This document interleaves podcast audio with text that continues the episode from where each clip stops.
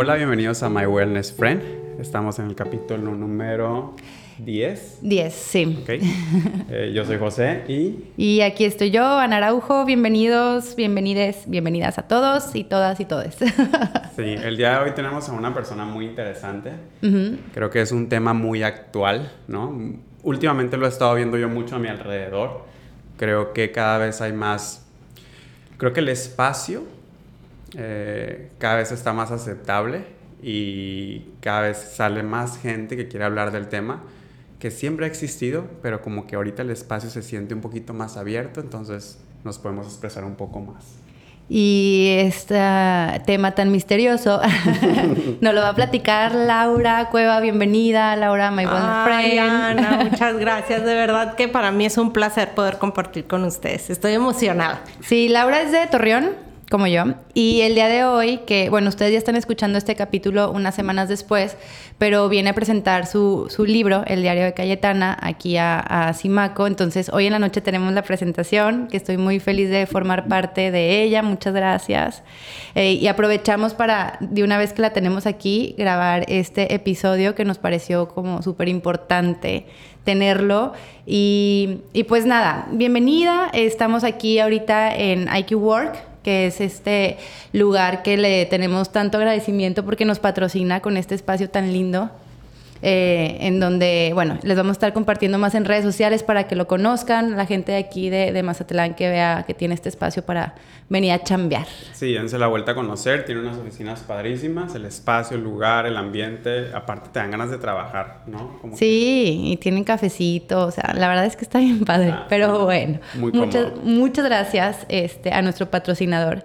Y pues empezando de una vez con el tema, este, quisiera que nos platicaras un poquito, Laura, de, o sea, de dónde vienes, cómo creciste, este, y ya de ahí te vamos a ir haciendo preguntas nosotros, o sea, yo te conozco porque eres hermana de Patty, que es amiga mía de la escuela de los niños, y de ahí es donde tenemos esta conexión. Pero bueno, las dos somos de Torreón, entonces más o menos puedo entender en qué sociedad, de qué sociedad venimos tú y yo. Pero bueno, tú platícanos, vienes de una familia de cuántos hermanos, todo. Ay, qué, padre es contar la historia. Sí. Y fíjate que a mí me parece que siempre que tienes la oportunidad de conocer a alguien más, dar tú una versión que a ti te guste es bien importante. Ojalá pudiéramos estar contando nuestras historias más seguido, porque seguramente rescatarías mucho de lo que realmente te gusta y bueno, pues es una oportunidad para, para crecer. Soy una mujer de, de 46 años, que no los luzco. Ah, no, la verdad no. Eh, crecí en una familia tradicional. Mm, desafortunadamente mi papá murió cuando yo estaba en la adolescencia y bueno, fue un parteaguas en mi vida definitivamente eh, el haberlo tenido y el después no estar. Soy la tercera de cuatro hermanas. Eh, y bueno, fue para mí una vida un poco llena de retos porque pues tuve que empezar la universidad ya sin mi papá, sin el apoyo. Afortunadamente conseguí y me becó la universidad toda la carrera, entonces pude, pude, salir del Ibero, estudié comercio exterior y me especialicé en aduanas, trabajé algunos años, este, siempre al pendiente de mi hermana la más chica, que es, que es la que es tu amiga, eh, Patti. Y, bueno, pues ahí con, mi mamá y mis hermanas también a mí me enseñaron que yo, a pesar de que no estuviera mi papá, yo tenía que salir bien de mi casa. Quizás algunas mujeres de mi época y de mi, así contemporáneas les pueda hacer clic.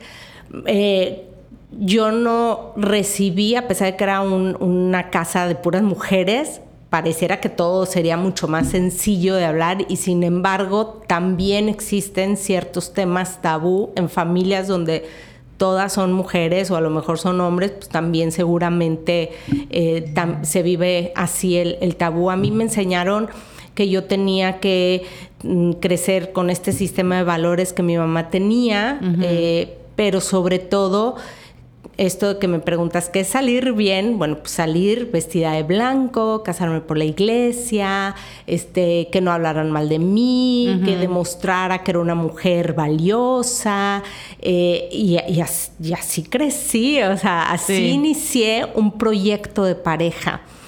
Quizás lo inicié un poco desde la carencia, un poco desde el miedo, un poco desde la culpa de, decir, lo estaría haciendo bien, ¿no? Me tengo que casar y ya sí, ya dije que sí, ya no me puedo echar para atrás, ya me casé, nunca me voy a divorciar en la vida. En la vida. O sea, había realmente un inicio de un proyecto de vida, este, con carga, pesado. Me casé y tuve a mi primer hijo porque era lo que me tocaba. A mí me criaron para, para ser mamá, para estudiar, porque era una excelente eh, estudiante y trabajé algunos años, y, pero todo era como para decir, bueno, ¿cuál era la otra meta que sigue? O sea, como que ya estaba escrito ahí en, mi vida las metas y pues yo me veía así, como mi mamá, casada, ojalá que, que mi esposo me durara muchos más años, esos eran mis metas, así, así empecé este proyecto ya en la vida adulta me convertí en mamá porque era lo que me tocaba y me convertí tres veces en mamá, porque era lo que tocaba. Entonces soy mamá de Oye, me impresiona un montón porque digo, yo tengo 33 años, pero crecí de la misma manera. O sea, nada más que yo me embaracé a los 21 de mi novio, entonces como que ahí empezó toda mi revolución en cuanto a temas sociales, ¿no? Pero yo me acuerdo también, o sea, cuando quedé embarazada, bueno, lo peor que me podía pasar era quedar embarazada, ¿no? O sea, deja tú una enfermedad. No, quedar embarazada es lo peor que me podía pasar, me pasó. No lo podía creer. Y luego era, ¿qué hago? ¿No? ¿Qué hago? Y obviamente es, pues te casas, o sea, no mis papás, ¿no? mi, mi pensamiento y el de mi novio. Pues nos casamos, o sea, ¿cómo que qué haces? No hay otra cosa que hacer, te casas. Y yo, pues sí, pues me caso, pero pues con alguien que ni me quería casar, ¿no? Y va siguiendo como esas estructuras sociales que yo igual me daba pena salir y que la gente me viera embarazada porque tenía 21 años y que iban a decir de mí. Este, y de igual manera con muchos tabús y muchas cosas que yo digo, a ver, si al final yo quedé embarazada tan chiquita, pues también viene de esta parte de mi falta de educación en cuanto a temas de sexualidad, ¿no? Que ya hablaremos más adelante. Pero sí como siguiendo las reglas y también sintiéndome mal de que pues, me iba a casar embarazada, este, o sea, que digo, qué, qué loco como en esos momentos pues no te cuestionas. Y el otro día estaba escuchando en un podcast, de hecho, que decían que en las que más, o sea, en las universidades los que más se gradúan son mujeres pero las que menos ejercen son mujeres. Entonces, como que si tenemos esta idea de, sí, estudia la carrera, pero pues el mientras te casas, ¿no? O sea, estudias y luego ya te casas y tienes hijos y, y creo que muchas de las mujeres que nos están escuchando vienen de esta misma historia que tú nos estás compartiendo. Creo que todo esto que dices también, ahorita por ejemplo que mencionaste como de que yo ya tenía algo que era como para mí, que tenía que ser para ser bien, ¿no? Y hoy, buscando eh, información ¿no? de sexualidad, esos temas que vamos a empezar a hablar ahorita, eh, una de las cosas que me llama mucho la atención es que dice que, por ejemplo, él decía el género, o sea, en una de las traducciones de definición, se define por las normas que te dicta la sociedad. Claro. Entonces dije, desde ahí lo pensé, dije, a ver, ¿cómo? O sea, ¿cómo la sociedad nos puede dictar qué vamos a hacer o qué no vamos a hacer? Creo que hoy he ido, y, yo lo dije, eh, la sexualidad o la sexología me rediseñó, me reinventó y me transformó. Pero gran parte de mi vida fui la mujer a través de otras mujeres o de las historias de otras mujeres. Construí mi feminidad y construí mi identidad de mujer gracias a las mujeres cercanas en mi vida, mi mamá, mis abuelas, mis hermanas, algunas tías, las amigas de mi mamá. Entonces, pues era el resultado de lo que ellas también sabían y lo que habían vivido y lo que se les había enseñado. Quizás no lo reflexioné hasta hoy, ¿verdad? Pero en su momento había cosas que no me hacían clic, que no me sentía muy cómoda, pero pues era lo que tenía, como decías, era lo que tocaba y era lo que tenía que hacer. Fui un poco rebelde en algunas cosas, me costaba, porque luego pues me sentía la borreguita negra de la familia, todas decían sí, yo decía no.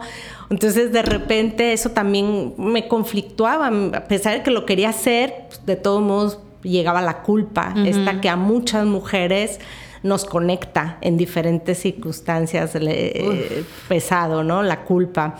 Entonces, bueno, pues me convertí en mamá, la verdad estoy cumpliendo 20 años de casada en, estos meses, un, proyecto de pareja con alto bajo, por supuesto, pero que hoy se está reconstruyendo desde un lugar distinto.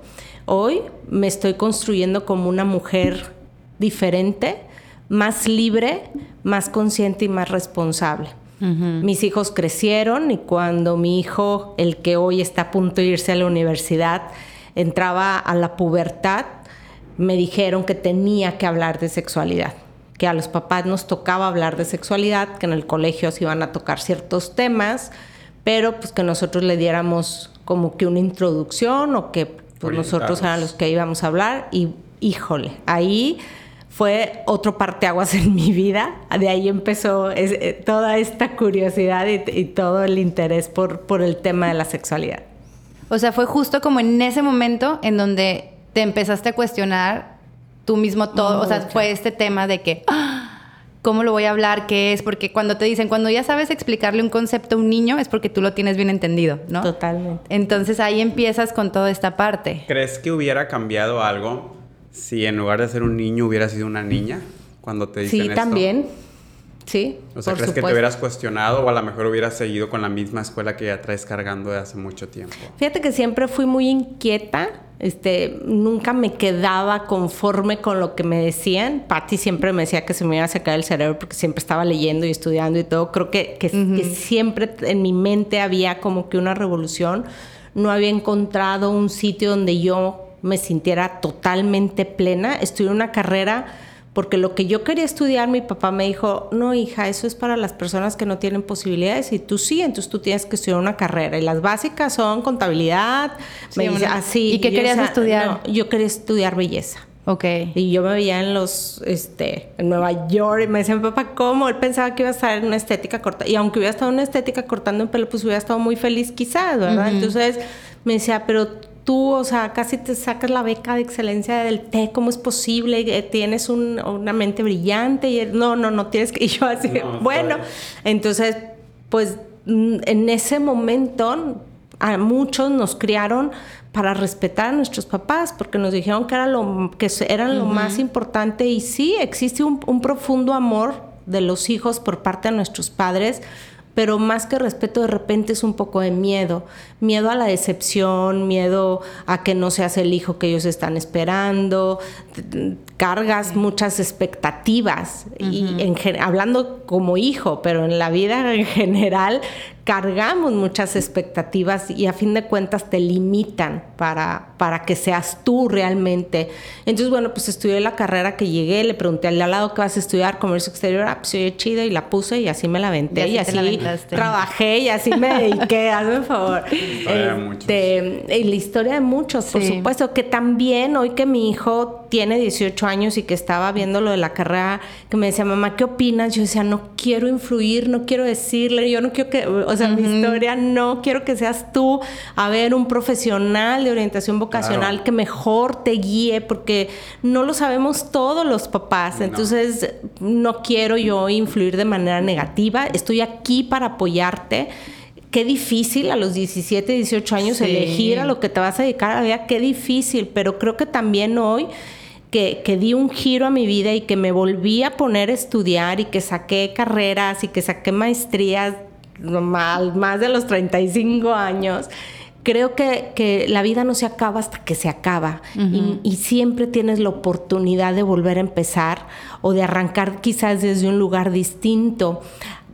Estudiar a esta edad eh, una nueva carrera creo que me, me, ponía en una gran ventaja contra otros, que era la madurez, que era la conciencia, que eran las ganas, que era la decisión, que era la seguridad de lo que yo estaba haciendo. Entonces, híjole, pues ahí a pesar de la edad, pues me sentía en ventaja, decía, pues yo estoy muy consciente, yo ya, yo ya tenía dudas claras. Sí, la experiencia. En la universidad preguntas, no, ninguna, y sales tú, ¿qué onda? A mí nunca me enseñaron esto. Y yo no, y ahorita sí entré buscando respuestas, sí entré a estudiar una carrera para buscar la manera de acompañar de una mejor manera a mis hijos. Entonces, cuando inicia la pubertad, ahí es la primera pregunta. ¿Ahora qué le digo? ¿Ahora qué le digo en los temas de sexualidad? Yo le echaba la bolita a mi marido y luego mi marido a mí. Y es que Oye, ¿y por qué crees que les importó? O sea, de, ¿por qué? porque hay muchos papás que no les importa. O sea, les dices, tienes que hablar de sexualidad y ah, lo evades. ¿Por qué crees que te importó el tema tanto? Eh, soy una mujer con, con, un erotismo muy grande. Soy una mujer muy sexuada.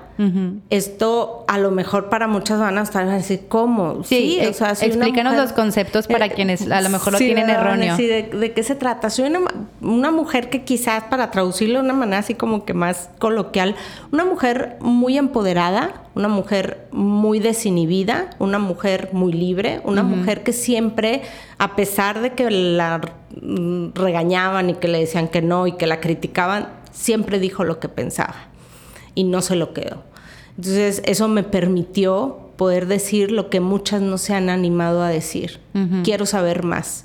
Quiero saber si lo que yo estoy viviendo es, es, lo que es o quiero saber si sí me falta algo por aprender. Quiero resolver estas dudas internas, a lo mejor estoy perfecto y así es y está bien, pero ¿por qué sigo sintiendo un hueco en mi, en panza de repente?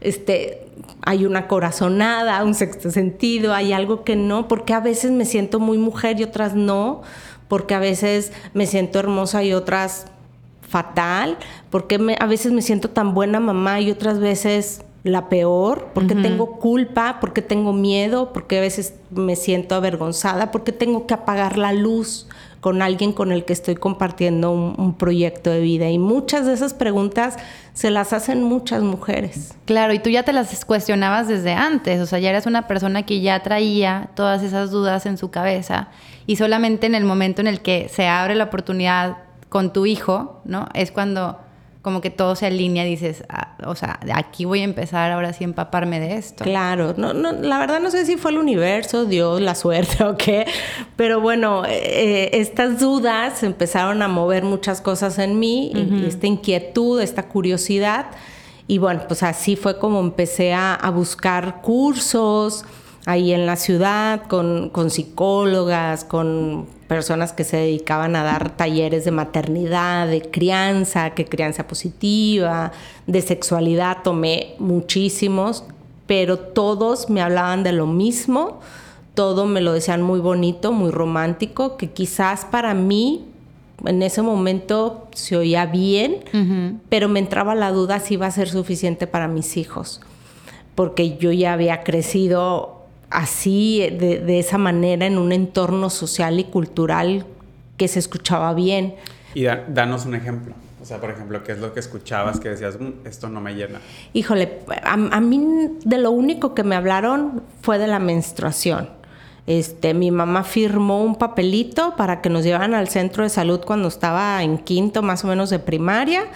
Y, yo después llegué y le dije a mi mamá, mamá, es que a mí nunca me hablaste de nada. Dijo, y te hablé más de lo que a mí me hablaron. Yo decía, y, y cuando me iba a casar, mi hermana la mayor me llevó al ginecólogo y el ginecólogo me hizo un ultrasonido y este me sacó, me sacó sangre, no sé qué, yo sin saber nada, o sea, o sea, cómo y no, y mira, te vas a tomar unas pastillas así, o sea, llegar así con mucho desconocimiento, mucho tabú, pero así hemos crecido Pues es que acuérdate que nos vendían las toallas sanitarias en bolsa de papel para que no se viera en la bolsa transparente. Que te daba vergüenza ir a, ya me bajó, que nadie sepa. Eso fue todo lo que me dijeron. Entonces, creo que ya desde ahí yo decía, híjole, se me hace que no es suficiente porque eh, estamos escuchando, yo como mamá escuchaba que allá afuera el mundo está loco y decía, bueno, ¿qué no seremos nosotros los que estamos haciendo este mundo loco? ¿Dónde va a estar mi hijo? ¿Con qué herramientas le voy a, proveer para que se, se, enfrente a este mundo loco? Yo quizás mi mundo, cuando empecé a crecer, no estaba así de loco, no sé, yo crecí sin internet. Yo mi tesis le hice en máquina de escribir.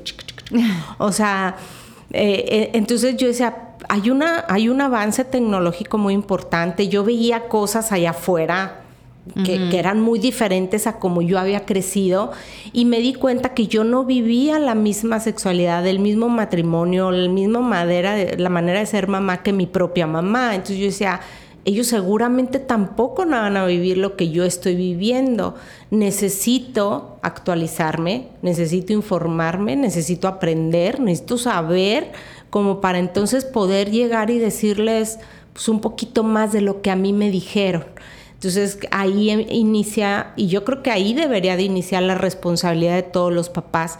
Cuando yo inicio talleres de sexualidad, siempre inicio con la dinámica de preguntarles a qué edad le hablaron de sexualidad, quién les habló de sexualidad, qué les dijeron de sexualidad y cómo vivieron su sexualidad o cómo han percibido la sexualidad de, muchas maneras Ahorita te contaré algunas historias que, he recogido a lo largo de estos talleres, pero bueno, ahí me fui y estudié, soy educadora sexual y aparte soy planificadora familiar, tengo un diplomado en sexualidad humana, eh, estoy hoy egresada de la, de la Asociación Mexicana para la Salud Sexual de la Ciudad de México, una de las dos casas de sexualidad más reconocidas en México a nivel mundial.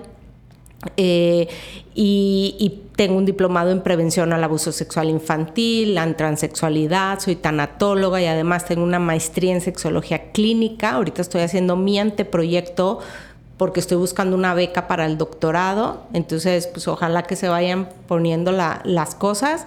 Y, y bueno, a partir de ahí empecé a reflexionar. Hice muchos procesos personales. Yo creo que la carrera fue lo más complejo, no aprenderme un concepto, sino para realmente poderlo entender, tuve que cuestionarme muchas de mis creencias, muchas de, muchas de las maneras que me habían hablado de ciertas cosas, me las tuve que cuestionar, las tuve que reflexionar y tuve que generar mi propio autoconcepto de algunas ideas. Y, bueno, desconstruirme y construirme también en muchos aspectos. Por eso digo que la sexología llegó para rediseñarme, reinventarme y transformarme. Hoy me vivo como una mujer mucho más plena, mucho más consciente y por supuesto que mucho más responsable. Hoy volvería a escoger la maternidad, pero desde un lugar diferente. Desde el amor totalmente, desde la entrega, por supuesto, con una gran responsabilidad, pero lo más importante, disfrutando de ella. Muchas mujeres no disfrutan de su maternidad porque les tocó ser mamá, porque así tocaba, porque salí embarazada, porque no tenía otra alternativa, en fin, por muchas otras cosas. Entonces, creo que hoy uno de los mensajes que siempre les llevo a las, a las mamás es disfruta de tu maternidad. Es increíble criar, es increíble acompañar a un ser humano, eh, dejas lo mejor de ti y desde ahí viene el objetivo de la sexología, eh, que, que, es sí la reproducción, aunque yo lo he llevado más al concepto de trascendencia sin creer que tengo que cambiar al mundo, no, no, no, e, e, en, el sentido de que tengo que dejar lo mejor de mí, Para, sea de la manera que sea tengo que dejar un legado a través del arte, la ciencia, el deporte, el activismo de mis hijos, de, siendo una mejor versión de mí cada día. Entonces, me parece que eso es importante y, y nos lo dice la sexualidad.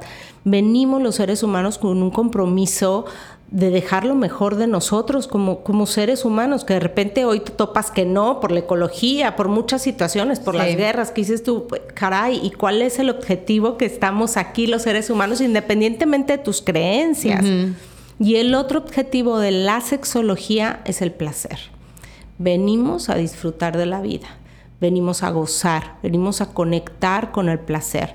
Y el placer, lo dice la Organización Mundial de la Salud, eh, es precisamente salud, se traduce en salud. Cuando tú vives el placer y cuando tú vives uno de los máximos placeres, que es el placer sexual, seguramente gozarás de, de, salud, que no es la ausencia de la enfermedad, sino el equilibrio en el bienestar físico, psicológico, emocional, social y sexual.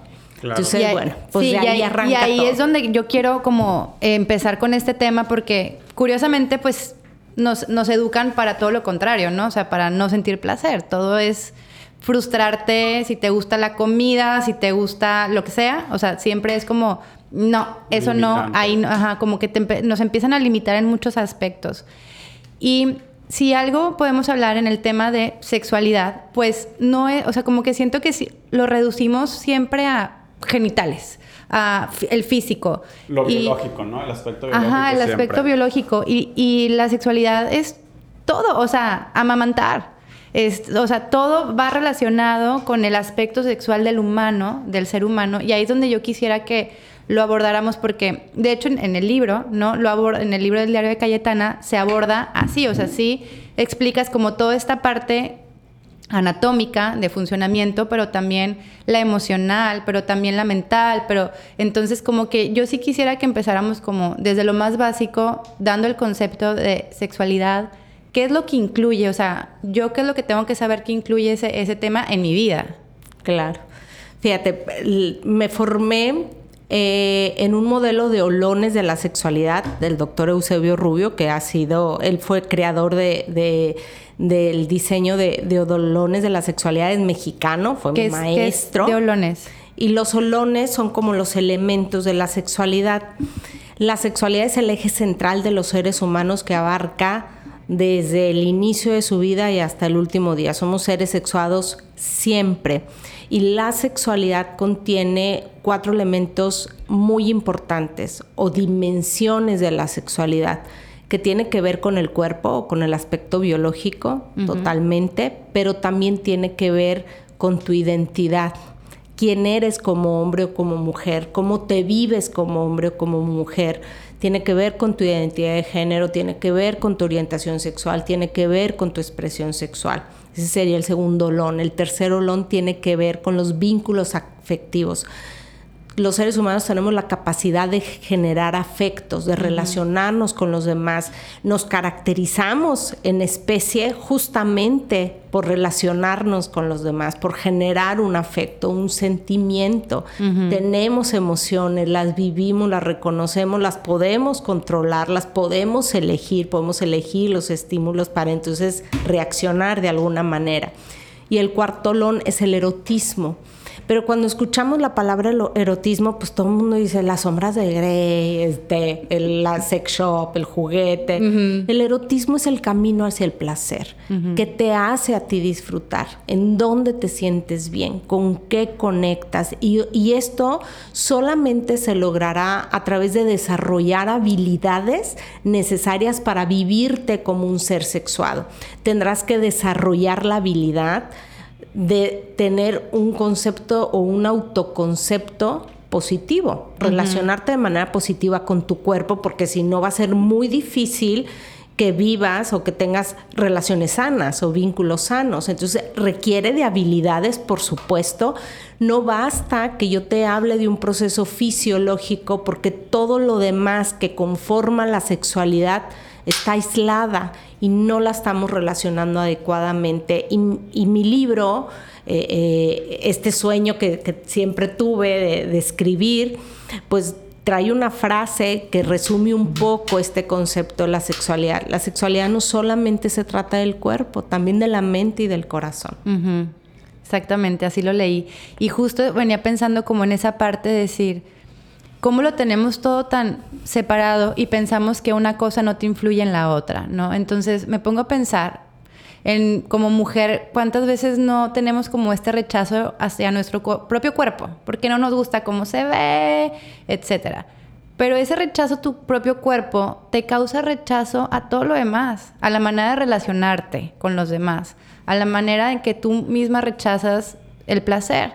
Entonces te empiezas a frustrar en diferentes aspectos de tu vida que te siguen reafirmando que algo no está bien en tu cuerpo y lo sigues rechazando, ¿no? Entonces, eh, venía pensando cómo como papás, yo decía, es que cómo no te puede importar esta parte de, de, de, de empezarte a cuestionar, ya que vas a empezar con la educación hacia los niños, tu propia sexualidad y tu propia manera en la que te educaste. O sea, yo soy la generación de los que crecimos con el QLQ de Jordi Rosado que gracias a Dios mis papás me lo regalaron. O sea, la gente se burlará y lo criticará, pero para mí, que nunca se me habló de este tema en mi casa, que crecí en una escuela católica, en donde todo era pecado, así que ni te volteas a ver el cuerpo, casi creo en el espejo porque pecado, ¿no?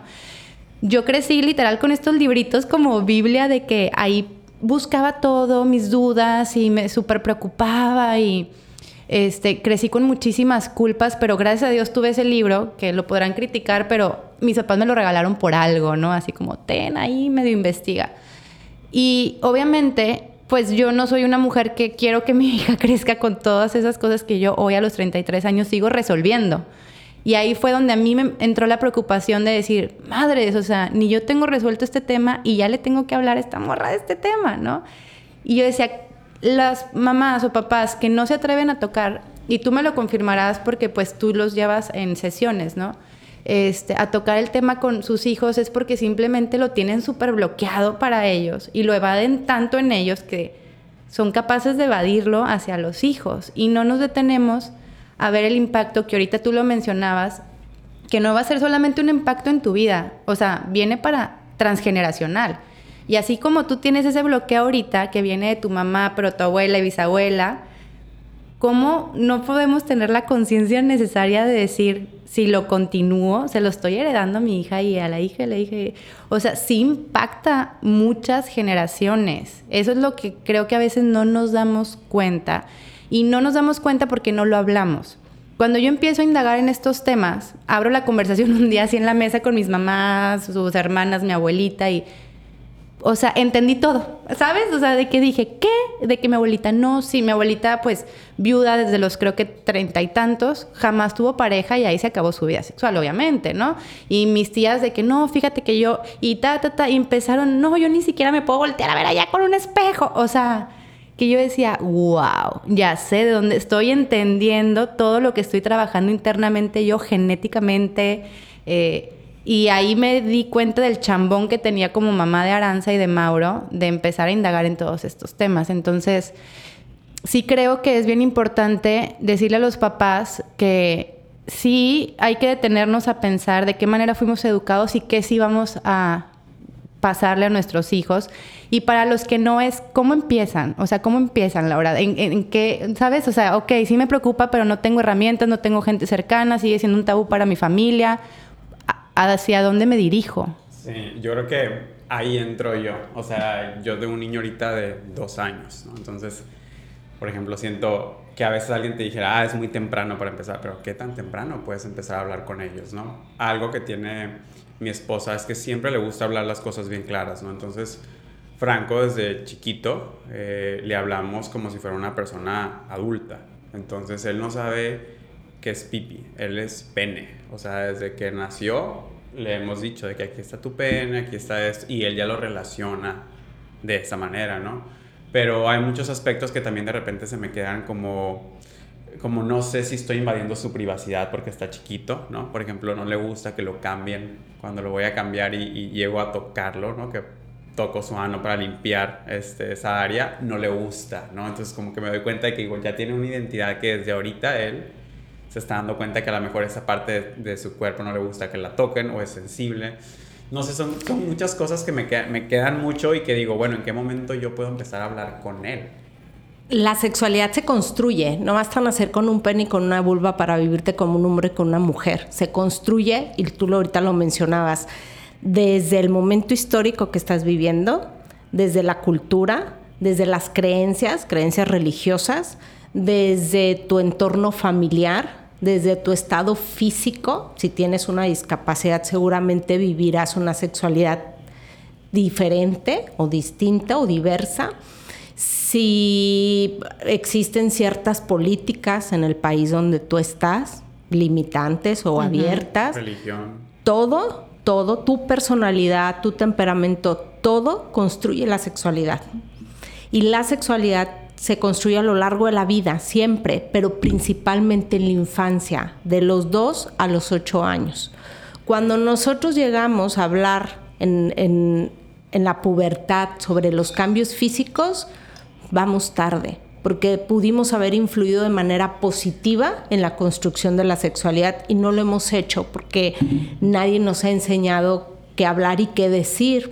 La sexualidad se educa desde siempre y por supuesto que cuando introduces el lenguaje tienes que hablar de manera natural del cuerpo, es el comienzo, sí, de, la, de la enseñanza de la sexualidad. Sin embargo, desde que surge el apego, que nacemos, existe, se le llama desarrollo psicosexual, donde en diferentes etapas se va desarrollando cosas de la sexualidad que si pudiera, si tuviéramos la conciencia y tuviéramos la información, seguramente pudiéramos darle las herramientas para que lo viva de manera positiva y no de manera negativa y no que el día de mañana se esté desconstruyendo y en terapia y todo eso. ¿ah? bueno, este, entonces, en el desarrollo psicosexual, los vínculos afectivos inician con la lactancia. Sí, no solamente se trata de alimentación, sino que cuando nacemos, la primer zona erógena que se desarrolla en los seres humanos es la boca. A través de la boca conectas con el mundo exterior. Los bebés se meten todo a la boca no, no va a decir, ay, sí, mi mamá me abrazó y la quiero, no, empieza a generar cierto, hay una estimulación sensorial que se empieza a desarrollar apenas, pero no está. y, y, bueno, a través de la boca es donde empiezan, y ahí empiezan los vínculos o la base de los vínculos afectivos de relacionarme, de sentir el cuidado, de sentir la protección, de sentir el calor, de escuchar el corazón de mamá, en fin, es qué importante es tu cuidador primario y cómo te está tratando, porque son las bases de futuras relaciones. Imagínate de dónde empieza y si tú no conoces el desarrollo psicosexual de los seres humanos, pues seguramente no sabrás pues cómo ponerle atención entre los tres años más o menos, o, entre los dos y los tres años y medio, cuatro años, aparece la segunda zona erógena, que son la de los genitales. Por eso los niños pueden controlar esfínteres. Antes no, no saben que existe esta zona. Entonces aparece una zona por primera vez ellos, ellos dicen, ah, caray, ¿qué se siente? ¿Qué hay ahí? ¿Qué tengo? Y me genera a lo mejor curiosidad y quiero explorar y me quiero tocar y siento cosquillas. Y ahí es cuando el pie empieza el... Ay, déjese, ey, déjese, déjate ahí, no te estás agarrando ahí, cochino. Y le bajas el... Sí, todo, todo, todo. Y ahí justamente, si tú truncas o si tú bloqueas la relación con tu zona erógena de tus genitales, también se van a desarrollar muchos aspectos negativos. Ahí, cuando empieza el control de esfínteres, por ejemplo, puedes empezar con el consentimiento, la enseñanza del consentimiento, que es básico para vivir una práctica sexual segura. Una práctica sexual es aquella donde tienes un encuentro erótico afectivo con una persona y, tú lo decías perfecto, estamos tan acostumbrados a creer que la sexualidad se limita a un acto coital, a que solamente es una relación sexual y como nos la han presentado pene dentro de una vagina, este, coito, y así creemos. Entonces creemos que si le tengo que hablar de sexualidad a mi hijo, es que le tengo que mostrar eso, como Laura a los 5, a los 2, a los 8, en qué momento le voy a hablar. Una cosa es que le hables de prácticas sexuales, y esa es una de muchas prácticas sexuales que existen. Y otra cosa es que hables de sexualidad. La sexualidad no se limita a una práctica sexual. Entonces, quizás tu tía viuda o tu abuela viuda no tenía prácticas sexuales, pero sí vivía su sexualidad, siendo quien era. Eh, reconociendo su identidad de mujer, relacionándose con otras personas. Por eso lo importante de tener espacios donde podamos educar y abrir el concepto de la sexualidad a lo que realmente es y que entonces empecemos a profundizar y que le quitemos el miedo y el tabú porque la sexualidad no es un coito, la sexualidad es parte de la vida. Gracias a las sexuales que estamos aquí y la sexualidad te conecta con la vida y te conecta con el disfrute y te conecta con, el sentir. Entonces, pues es el eje central de todos los seres humanos. Después de que aparece la zona de, eh, erógena de los genitales y que se puede controlar esfínteres, ahí comenzamos con el consentimiento, con el tema de la privacidad o de la intimidad, es la base de la prevención al abuso sexual infantil. Somos el país número uno en abuso sexual infantil. Uno de cada tres niños en nuestro país ha experimentado el abuso sexual Tras la pandemia, la UNICEF and Safe and Children reportó que el 62% de los niños en nuestro país están en situación de vulnerabilidad en calles, en trabajos forzados, en prácticas sexuales, eh, eh, trabajos sexuales, en violencia familiar, viviendo en las calles. Yo creo que ningún niño de ninguna parte del mundo se merece eso, pero en nuestro país más de la mitad, a mí, mira, todavía me pone chinita porque soy mamá y porque dices tú no se vale. Hay muchos niños que no reconocen el abuso sexual porque nadie les ha hablado. Hasta la vida adulta es cuando dicen, oye, estoy escuchando esto, a mí me pasó algo parecido, entonces yo sufrí esto, o lo tenía bloqueado, no lo recordaba, pero si tú llegas y le hablas de estos términos desde el inicio, podrá ser una herramienta de, prevención. Es importante porque, híjole, me han contratado talleres de desarrollo psicosexual en los colegios prácticamente para que les diga cómo abordar el tema de la masturbación en kinder, porque eso los pone de los pelos de punta a las maestras y a las mamás y qué van a decir y dónde aprendió, pues quién le habrá enseñado, dónde está viendo, es que seguramente no, ahí el compañero. Y ahorita que tú decías, siente, por supuesto, es una zona erógena que acaba de despertar en el ser humano y que genera curiosidad. Y no hay una carga erótica no hay un concepto de práctica sexual, de relación sexual. Entonces, el, susto es de nosotros. Si nosotros como adultos le sumamos eso, pero ellos no, ellos no. Tiene cero intención. Lo vas a enseñar y le vas a enseñar la higiene y le vas a enseñar el consentimiento y le vas a enseñar el placer se educa. Y tenemos que educarnos en el placer. Y no se educa desde el miedo, desde la culpa, desde el tabú. Necesitamos tener una conciencia plena sobre el placer y, disfrutarlo al máximo, pero reconocer qué sí es placer y qué no es placer, qué me lleva hacia un encuentro significativo en los jóvenes, sobre todo adolescentes, y qué no me va a llevar a eso. Y a veces creemos este, o hay muchas, a la hora que están educando en sexualidad, eh, sobre todo doctrinas religiosas que dicen, es que el placer es malo. No, el placer no es malo. Quizás el acto que tú tuviste no fue significativo a lo mejor hubo placer, hubo un momento, no sé, pero no te significó algo, quizás ahí puedas hacer una referencia, pero es que el placer no es malo, el placer, a eso venimos, y así lo dice el objetivo principal de la sexualidad es eso, la reproducción y el placer. No, ideológicamente está comprobado que el placer libera hormonas que hacen que tu cuerpo esté mejor, salud, sí, salud. Felicidad. Sí, te, Pueden hacer todo un, Podcast, todo un episodio de, todo lo que genera la salud, el placer sexual. Sí, entonces es un tema que, que me cae mucho lo que dices, ¿no? Y también me crea un poco de conflicto eh, en el pensar en el futuro porque porque pienso, o sea, por ejemplo, ahorita que dijiste las estadísticas del abuso sexual en niños y todo, o sea, ¿cuántas veces no dejamos a nuestro hijo en un lugar que no sabemos? O sea, nunca, conoces, nunca terminas de conocer a la gente, ¿no? Entonces, ¿cuáles son? Ya te estoy agarrando de preguntas, ¿no? de las que a lo mejor nos van a mandar, pero ¿qué, qué señas, qué signos, qué cosas podemos enseñarle nosotros a nuestros hijos? Para poder detectar ese tipo de cosas y a lo mejor sentirnos un poco más seguros. Hay que fortalecer los vínculos con nuestros hijos, la comunicación, el poderles creer, el generarles un espacio de confianza para que ellos de entrada se animen a expresar algo de lo que no les gusta. Hay que enseñarles a los niños a identificar todo aquello que no les genera una sensación placentera me abrazó y no me gustó. Ay, no pasa nada. Estas son las etiquetas sociales que luego andamos cargando. Que te debe eso, e, es, lo correcto. El tío, Socialmente es lo correcto que tú vayas y le des beso y lo abraces. Y a mí no me genera una buena sensación. Si tú no le ayudas a identificar lo que a él le genera una buena sensación, quizás no reconozca el abuso sexual.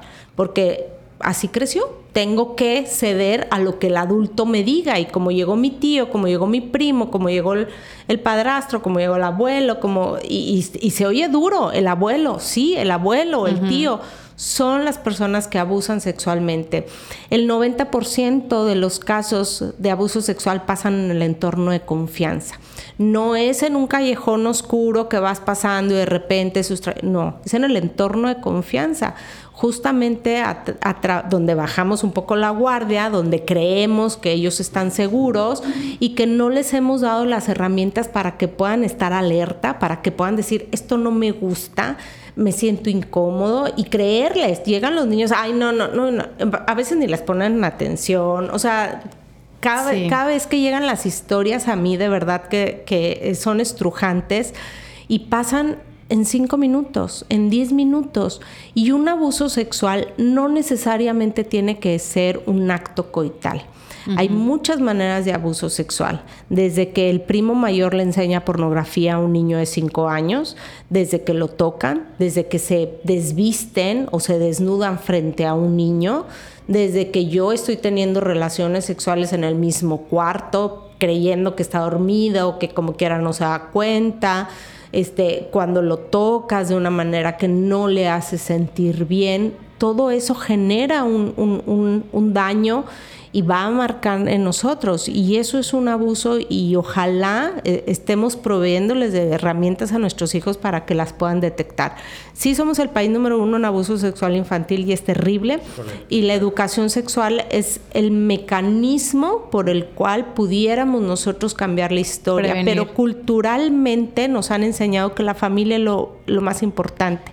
En México es lo que nos han enseñado. Y sabes que también la desconexión con el cuerpo cómo desde chiquitos nos están enseñando que la sensación que tu cuerpo te está mandando, lo que tú estás sintiendo no es correcta.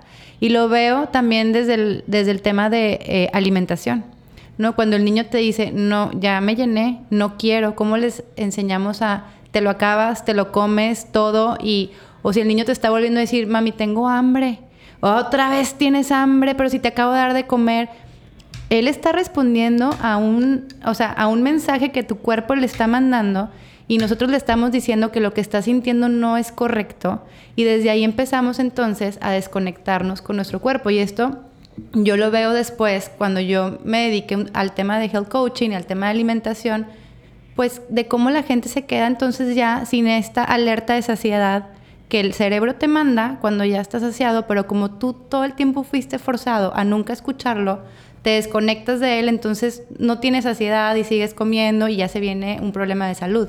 Es igual con el tema... Totalmente es lo mismo, ¿eh? Y así hacemos en terapia sexual, que hay muchísimas disfunciones sexuales de la respuesta sexual donde existe estos bloqueos. Hay técnicas, por ejemplo, hay una que se llama técnica de focalización sensorial, porque muchas veces no percibo sensaciones en mi cuerpo, las tengo bloqueadas o no me gustan. Existe una disfunción en las mujeres que se llama vaginismo, que es una contractura en la entrada de la vagina que imposibilita la penetración y hay muchísimas mujeres en nuestro país que padecen de vaginismo. Yo tengo varios varias pacientes. Y eso es un, o sea, el cerebro se bloquea y no necesariamente, sí, no necesariamente tuvo que haber un abuso sexual, pero tuvo que haber un momento donde la sensación en mis genitales me genera un bloqueo. Y no puedo, y no puedo, y no puedo. Tengo eh, eh, pacientes que tienen 3, 4 años de casados y que no han podido tener un acto coital o una relación sexual de penetración que no entra y no entra, no entra ni un tampón ni una copa menstrual, no entra ni para hacer un papanicolado ni para hacer una exploración mm. genital. Este, y, es una disfunción. No sabía que existía eso. Y hay muchísimas disfunciones y mucho viene del aprendizaje. ¿Qué me dijiste que era mi cuerpo? Me dijiste que eran malos mis genitales, que yo no me podía tocar, que no me podía explorar, que no era correcto, que el tabú, que era pecado, que todo eso está aquí. Un poco explicando las emociones desde el enfoque sexológico los seres humanos tenemos cinco sentidos o muchos de, los seres humanos gozan de estos cinco sentidos, lo que vemos, lo que olemos, lo que probamos, lo que vamos sintiendo, eh, lo que vamos escuchando. Y a través de, los sentidos conectamos con el mundo exterior y hay estímulos que se generan, a lo mejor una sensación, un olor llegó, generó un estímulo en mí y hay una reacción en mi cuerpo, hay una sensación, pero esa sensación viaja a la memoria sensorial, ahí donde está cargada de significados, de creencias, ahí lo que ahí alguien me dijo que esto que estoy sintiendo significaba algo. ahí, ahí se posicionó. Entonces, esa sensación va a producir una emoción. Y puede ser una emoción agradable o desagradable. Y el cúmulo de estas emociones generan sentimientos. Entonces, hay un estímulo que entra a través de mis sentidos, genera una reacción, una sensación en mi cuerpo, pero no está aislada. Tiene que ir a mi memoria sensorial a saber si esto es bueno, malo, rico, feo, eh, qué es esto que estoy sintiendo y entonces voy a generar una emoción.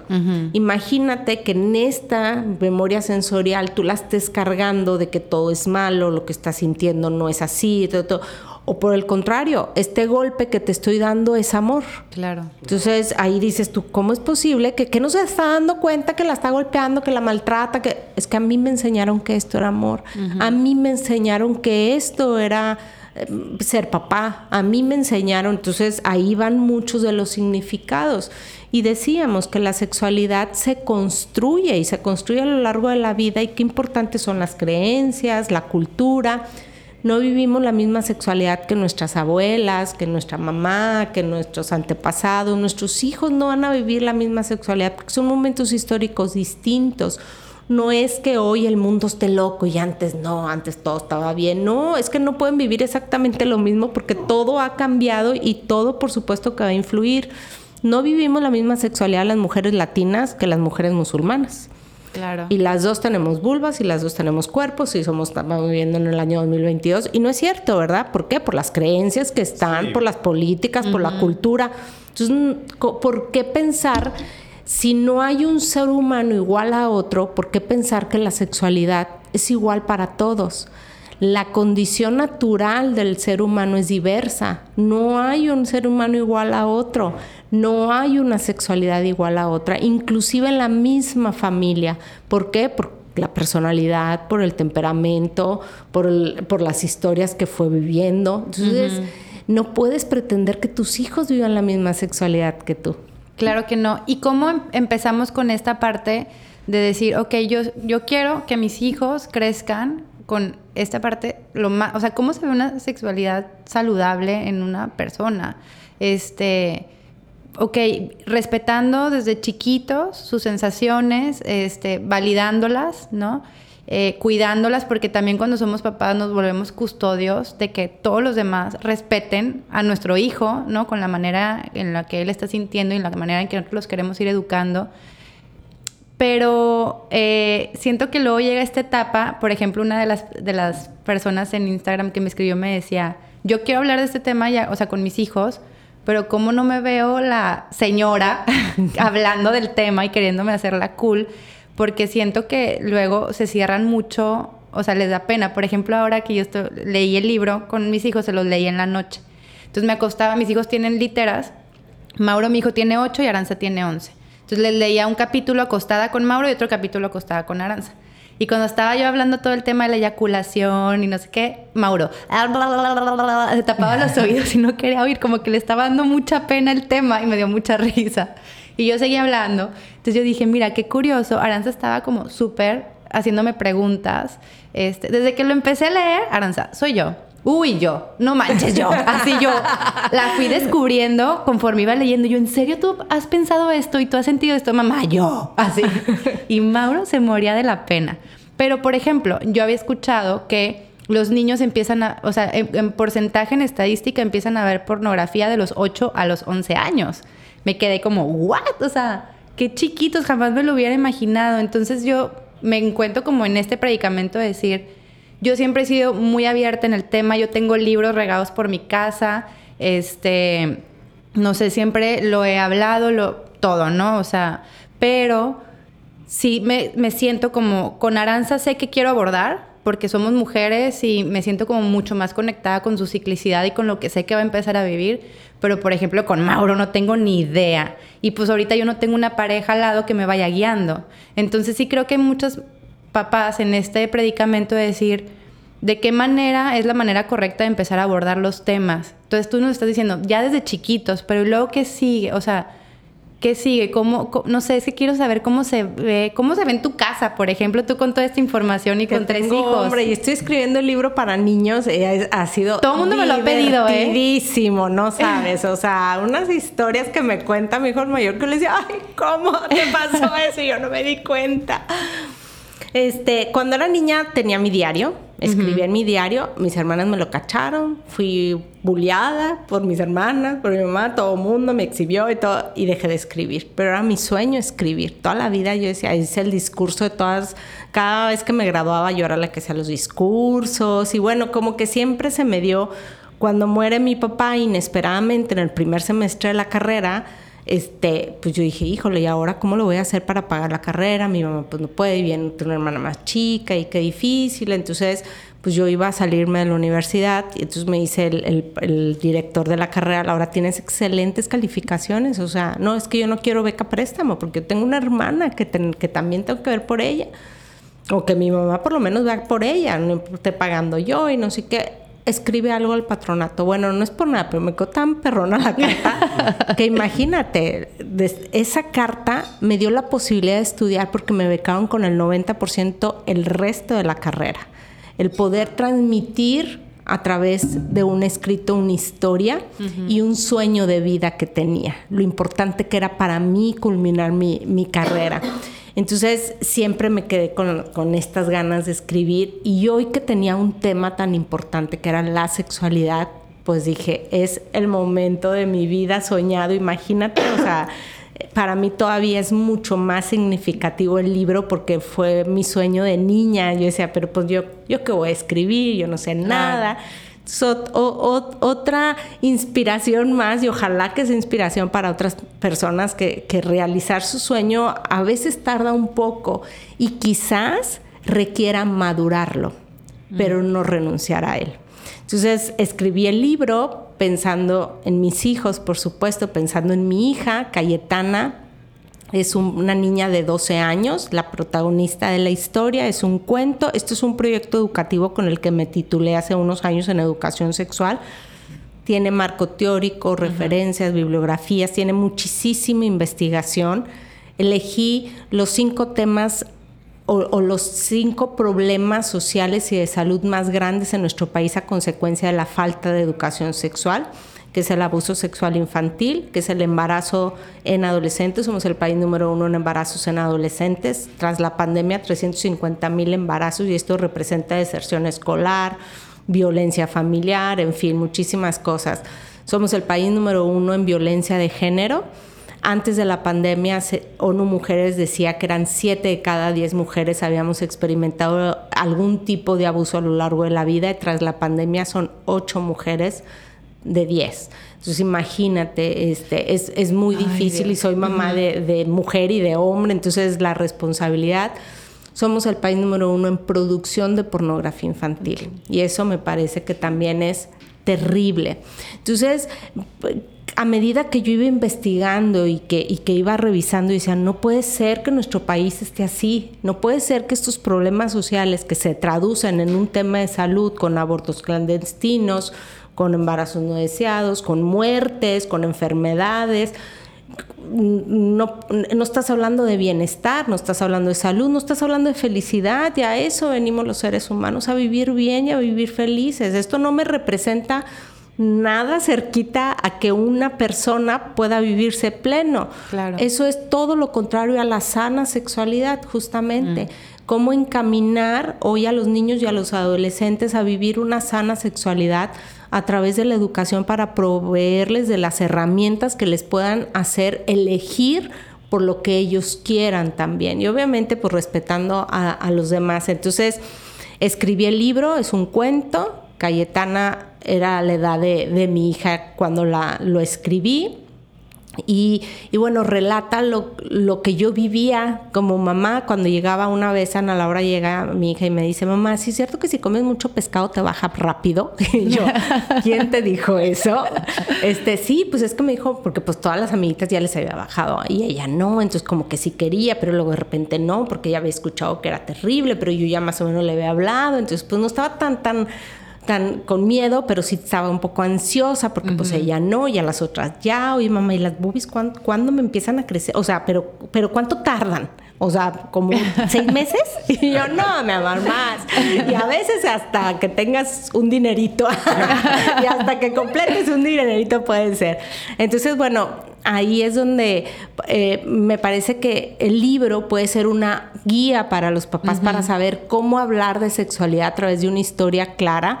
Tenemos que hablar sí del cuerpo en la pubertad, en el desarrollo psicosexual, en, desde los dos a los cuatro años, ahí se educa para la prevención al abuso sexual, para el consentimiento, para tener una relación positiva con mi cuerpo, para reconocerme como una persona valiosa, para fortalecer los vínculos afectivos. A los cinco años, entre los cinco y los siete años, a los niños se les debe de estar hablando de la reproducción, de que nacieron dentro de la pancita de mamá. No le vas a hablar de relaciones sexuales, ni de posiciones, ni de Kama Sutra, no, no, le estás hablando del embarazo, de la vida, de dónde viene, porque ya a los cinco años tiene una conciencia de decir, y yo soy un ser individual, ya me separé de mamá, ya lo que menos quiero es que esté aquí mi mamá diciéndome lo que quiero hacer. Y me empiezo a ver que hay otros niños igual que yo. Todavía no sé si son niñas o niños que, que son, pero ya empiezo a ver que hay más gente, que no nomás es lo que veo en casa, ya están en kinder, ya empiezan en preescolar, ya, ya hacen el ejercicio de la plantita, claro. pero sí habría que traducirlo y actualizar más ese ejercicio de la plantita porque pues, no todo el mundo lo, lo capta igual. Para los 7 a los 8 años se genera la identidad de género. Imagínate qué importante es que tú le estés hablando de lo que significa ser un hombre y ser una mujer. Y un hombre y una mujer no es basado en los estereotipos o en los roles sociales y culturales. A fin de cuentas, lo más importante es que seas tú, que te reconozcas tú como una persona especial, importante, valiosa, que viene a disfrutar de la vida y que entonces fortalezcas la autoestima, que hables del amor propio, que hables de relaciones sanas, que le permita ser él que no los silencies, que no le tapes la boca, que lo dejes expresarse para que entonces pueda realmente con libertad ser quien es. Y muchas veces no, no, hijito, esto no, tú no, no escoges esto, no te pones, yo te he visto, yo te... Y, y, luego después me dicen, pues es que ya salió muy grande, ¿verdad que no? Que entonces son malas ideas, ¿no? Es que le diste la oportunidad en el momento de expresar quién era para que entonces puedas influir de manera positiva y enseñarle lo valioso de ser un, ser humano, hombre o mujer o lo que quiera ser, ¿no? Claro. Y este, ahí aparece.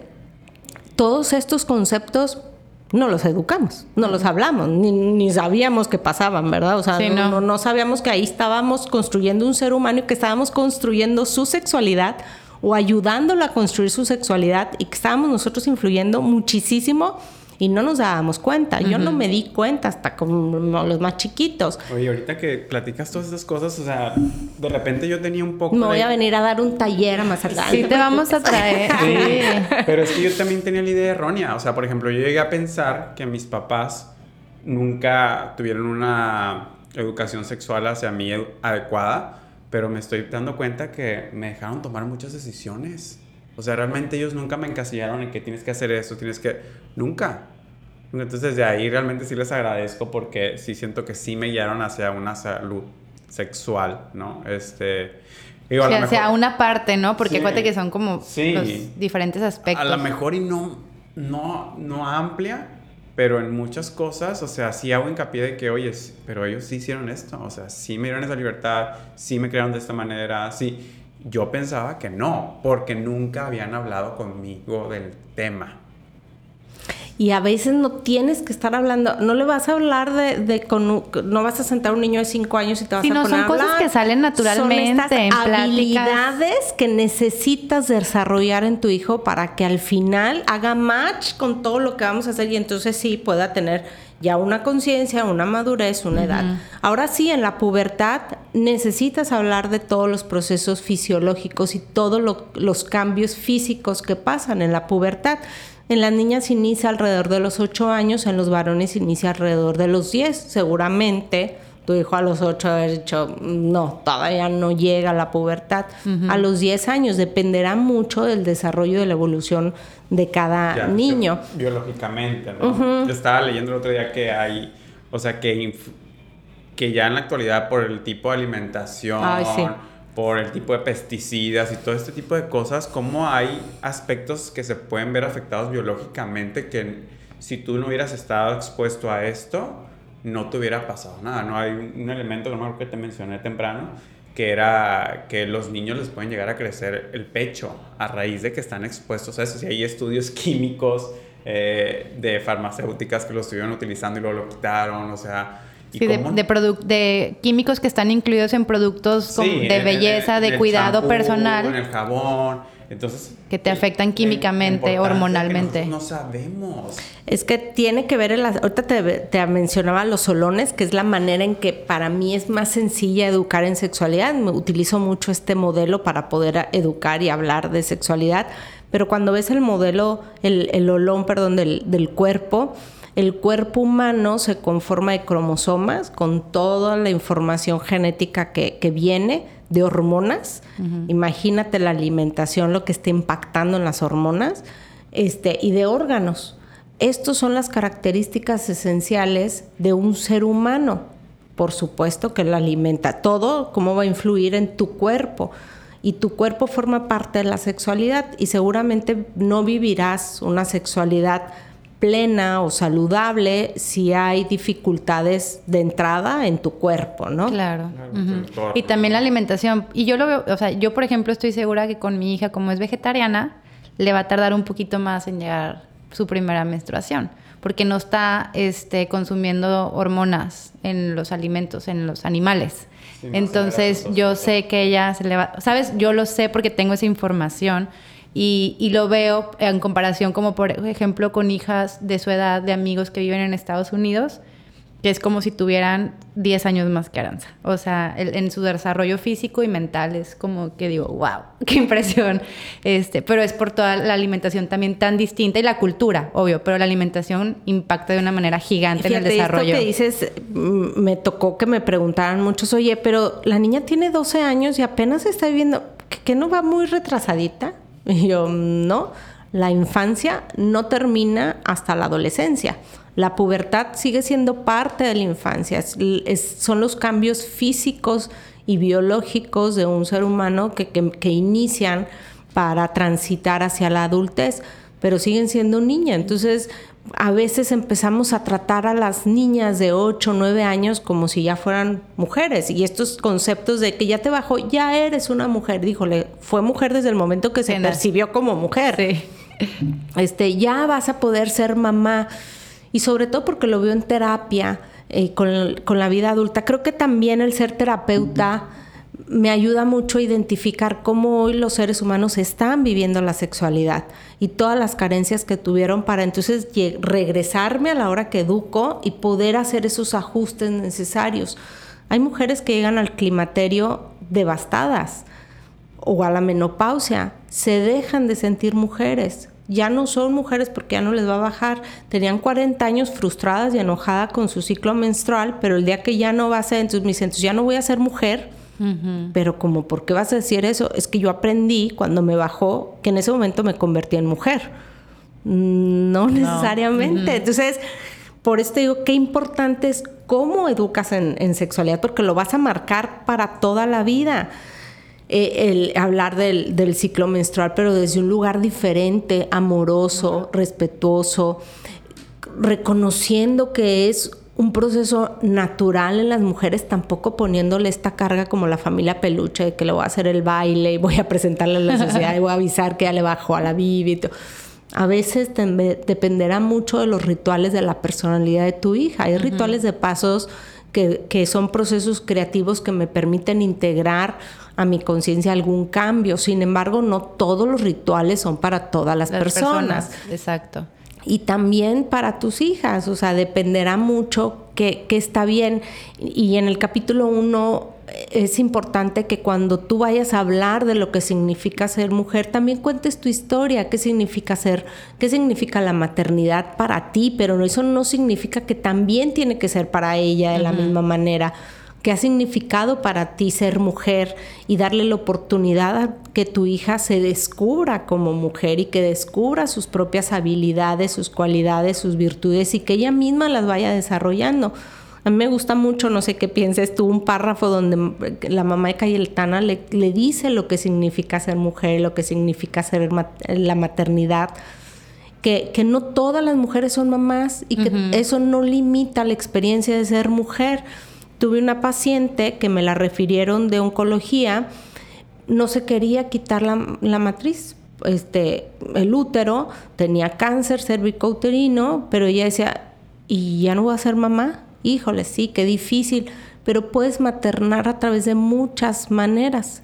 No, pero yo, entonces, ¿para qué vivo? Mejor me muero, si ya no voy a ser mamá.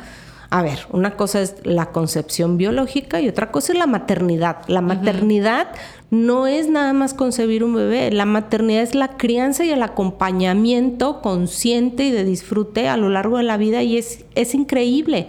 Y habrá quien materne a sus padres, y habrá quien materne a sus sobrinos, y habrá quien materne a sus alumnos. Y eso la haga Es más, tocas el tema de la adopción también. Toco el tema de la adopción. En nuestro país, en el último censo, porque no, no hay uno ahorita con, con el tema de la pandemia, pero para finales del 2018 eran poco más de 30 mil niños en casas hogares eh, registradas del DIF, hay algunas otras, pero del DIF 30 mil niños y en un año se adoptan 4 mil. Entonces, híjole, falta muchísimo, ¿no? muchísimo en ese tema, es muy complicado. Este, yo he estado colaborando con, asociaciones civiles de adopción recogiendo historias, comprendiendo, porque una cosa es el concepto y otra cosa es cómo lo, lo vives en, la realidad. Cuando me dice Laura, ¿cómo le haces para aprender de, sexualidad o, de transgénero, de escuchar historias? Creo que ahí es donde realmente radica eh, el, el poder aprender porque pues ahí vendrá el concepto de la orientación sexual, el concepto de la identidad, pero una cosa es el concepto, otra cosa es escuchar estas historias y cómo los están viviendo para entonces yo poder entender y empezar a, crecer en, ese aspecto. Pero bueno, pues eh, una guía que puede ayudarle a los papás a saber qué hablar en la pubertad, los cambios físicos, hablar del, embarazo, en la adolescencia que inicia a los 13 años hasta los 19, 21 años, que es el cambio psicosocial y emocional de, los, de los seres humanos, que, también se transita hacia la vida adulta de mucho descubrimiento, de, mucha introspección. Hay dos etapas en la adolescencia, de los 13 a los 15 y 16 años, que es la más complicada, de muchos retos, donde pues me estoy identificando, mamá, el mío me dejó de hablar como tres años, yo decía, y me ponía estoy ¿en dónde dice que los hijos varones le dejen de hablar a uno, será por la manzana. Yo le preguntaba a mi esposo, ¿tú también dejaste de hablar? Me dice, ay, no, en la adolescencia. O sea, yo, no, ¿dónde dice que me va a dejar de hablar? Y en prepa no sabes el cambio, o sea, un, un chavo que de repente se sentaba, oye mamá, quiero comentarte, y yo decía, ay, ya habla, ya me habla. Pero no era él, era mi relación con mi hijo adolescente. eso es algo que los papás tenemos que trabajar y tenemos que desarrollar también. No lo tomamos personal y si es una etapa más transitoria. Ojalá la acompañes. La casa es divertidísima, o sea, te llenan de energía los adolescentes. Es increíble siempre y cuando estés consciente de las etapas en las que están pasando tus niños. Pero sí en la adolescencia tienes que hablar ahora sí de prácticas seguras o prácticas sexuales, de infecciones de transmisión sexual, de métodos anticonceptivos, de vínculos sanos, de violencia. Tienes que hablar del, principio básico de las relaciones sexuales que tienen que ser consensuadas, consentidas, seguras, bajo el mismo nivel de poder, hablar de la equidad, hablar de la orientación sexual. Híjole, son un chorro de temas que se tienen que hablar en la adolescencia. es un tema bien profundo y es un tema que nosotros como como hombres, digo, tú lo estás hablando del aspecto en general, ¿no? Pero el hombre, ahorita que mencionas, Ana, cuando entras al, al, mundo de la pornografía, es un mundo que está lejísimos de lo que es la realidad. Entonces, ¿cómo, ¿cómo entras a un lugar seguro para que tus hijos entiendan qué realmente es una sexualidad? Porque yo lo veo híjole, o sea, me voy impactado de lo que quieren promover como lo que debería ser una sexualidad y ya lo empiezas a ver Ahí te voy a en, la música. No es una sexualidad, es una práctica sexual. Una práctica sexual. te- es lo que tenemos que empezar a cambiar. A A, ver, pornografía no es sexualidad. Sexualidad está to- aquí, Es todo, mer- ajá. todo permeable en, en cada día de tu vida. Una práctica sexual. Y sí, la pornografía di- eh, es- distorsiona mucho la realidad y de cómo se puede llegar a vivir un encuentro erótico afectivo. Hoy a los jóvenes, ¿qué les puedes tú decir? Pues decirles la neta. A lo mejor no le vas a decir, sí, mira, hijo, a mí me gusta que tu padre me empiece a besar. Pero, pues no, pero sí le vas a decir que es una práctica significativa, donde se puede él sentir más seguro, más confiable, donde puede intimar con la otra persona. Ahí estar desnudo frente a otra persona te vuelve totalmente vulnerable. ¿Estás listo, hijo, para vivirte así vulnerable con otra persona? ¿Sabes quién eres? ¿Sabes qué te gusta?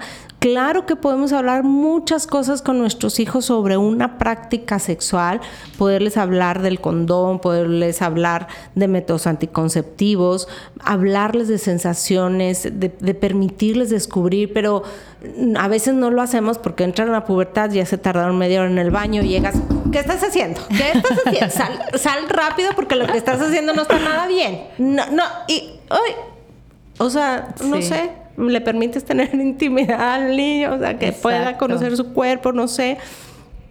Entonces, ojalá que las primeras prácticas en los seres humanos fueran la masturbación y no lo son, sigue habiendo mucho tabú, mucha restricción. ¿Se educa diferente a un niño y una niña todavía? Sí. Cuando tú me decías, ¿hubiera sido distinto? Seguramente sí hubiera sido distinto la manera de educar o de que me hubiera movido, seguramente. Pero afortunadamente fue hombre y no tenía la menor idea de nada y eso pues me empujó a quizás a más.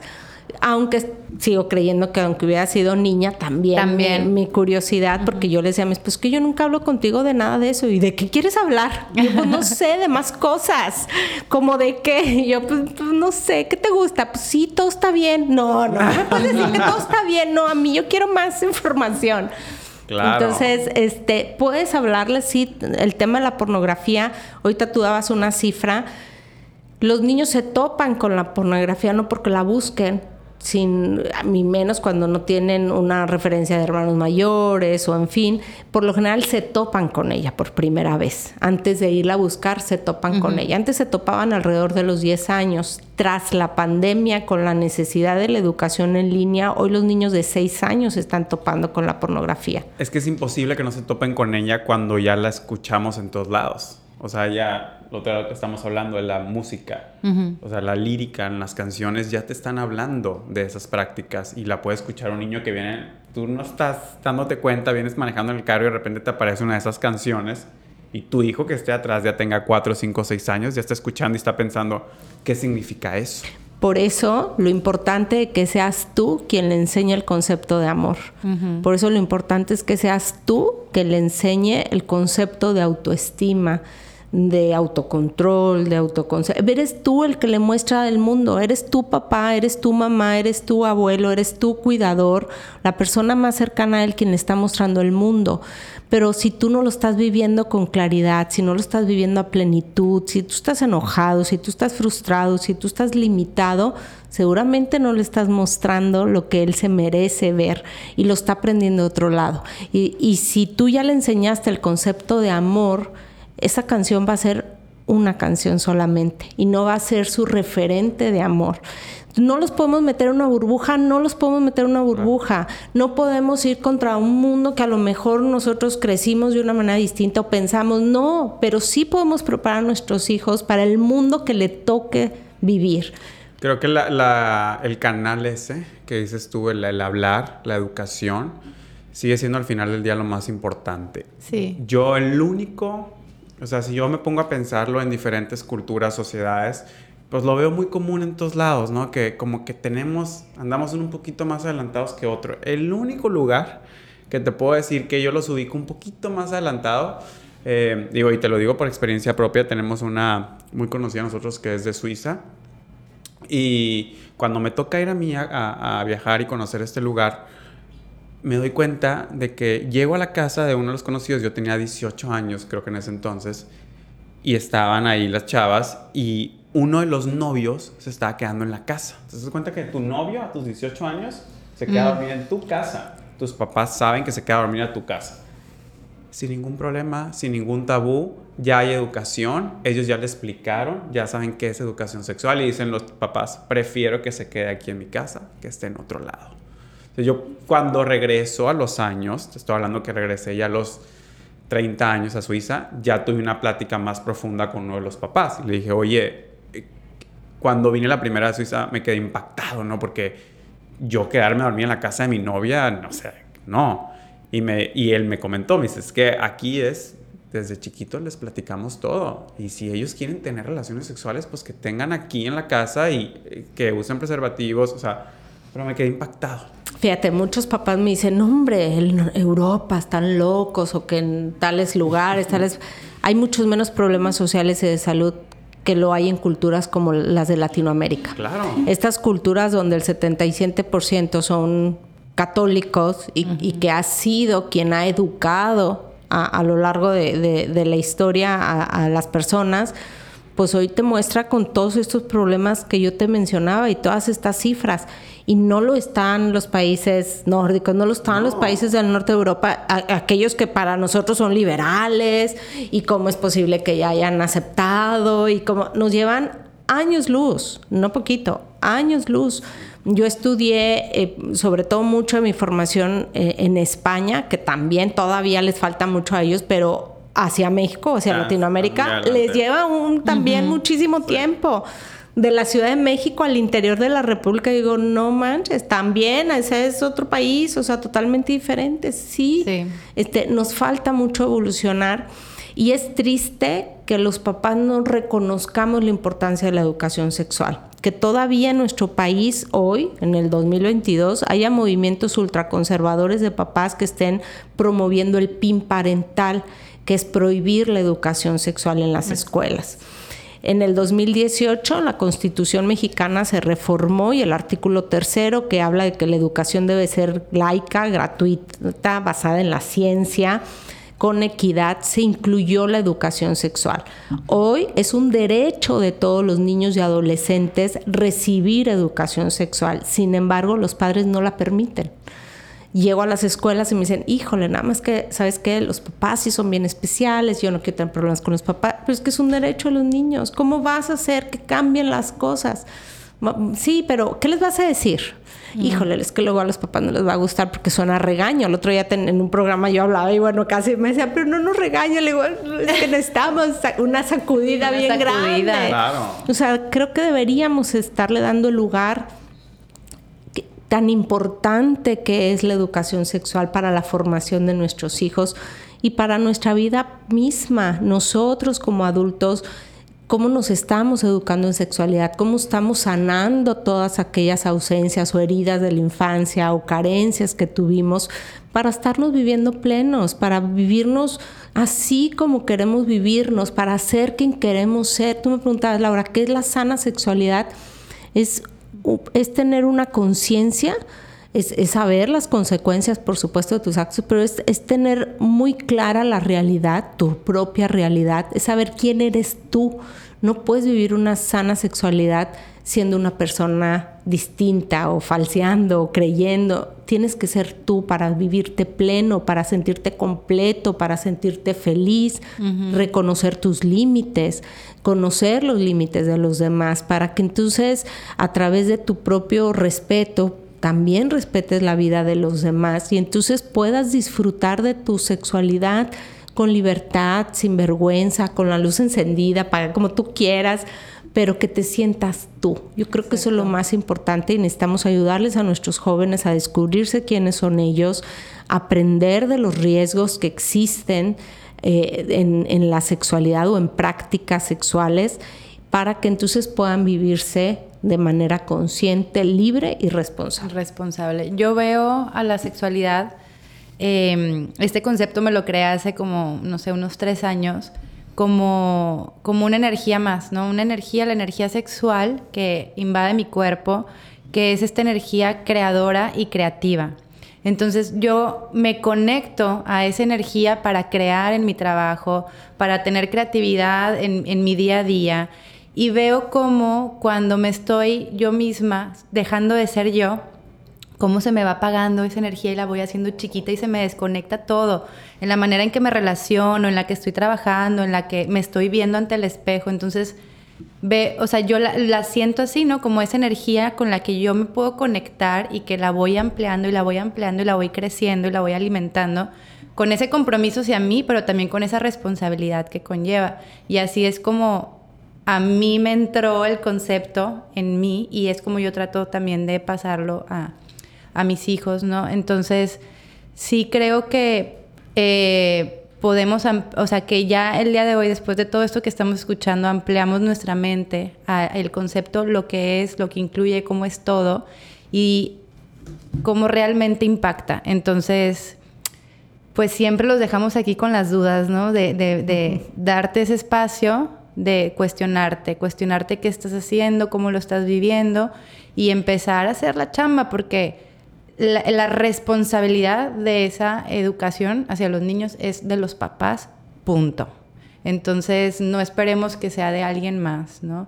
Y, si no eres papá, eres un adolescente eh, o una, un joven que no quisiste tener hijos, lo que sea, pues también, o sea, date cuenta de la manera en la que impacta en tu vida, es tu vida. Entonces, vale la pena acercarnos a la literatura, vale la pena acercarnos a gente como tú, educadores, eh, y a todo lo que ya, gracias a Dios, se está abriendo en redes y estarse dando cuenta de lo que están consumiendo, que les está erróneamente fortaleciendo las malas creencias que tienen, ¿no? El otro día yo abrí TikTok dos minutos y vi puro cochinero y dije, qué pedo, o sea, no puede ser que la gente ame esto, lo cerré, cerré la aplicación porque sí dije, qué, qué impresión.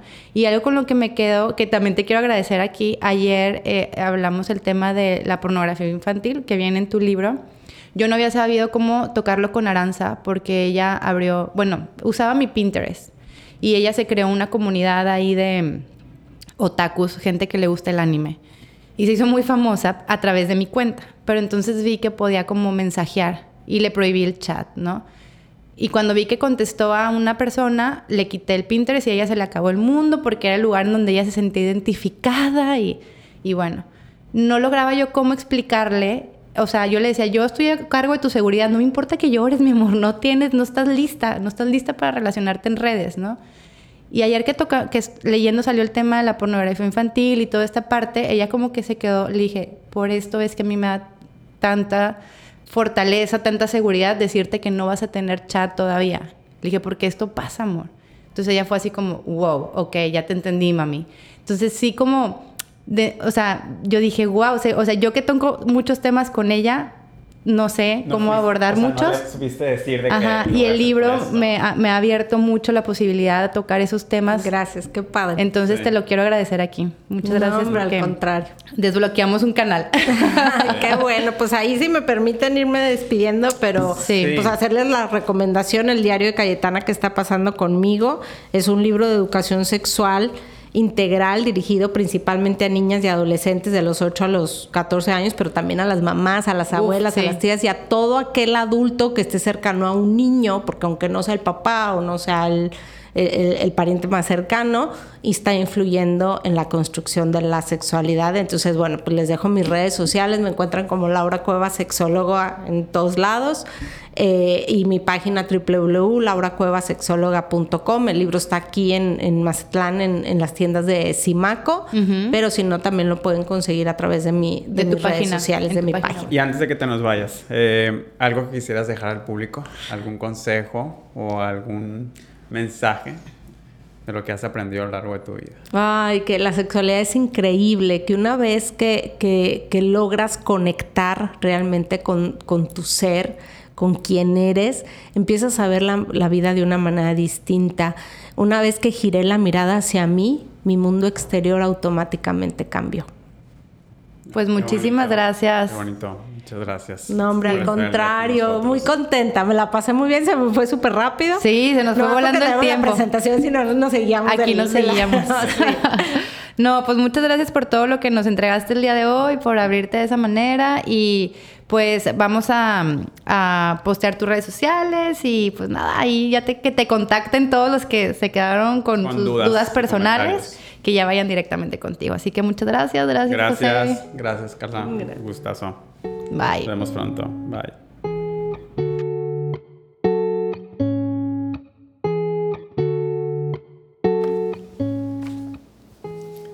Si te gustó lo que acabas de escuchar, síguenos en nuestras redes sociales. Estamos en Instagram como arroba my.wellnessfriend. Nos puedes escuchar por Spotify y Apple Podcast. Déjanos tu comentario y si hay algún tema de interés que te gustaría escuchar, ahí lo recibimos. Activa la campanita en Spotify para que te notifique los nuevos capítulos. Muchas gracias por escucharnos.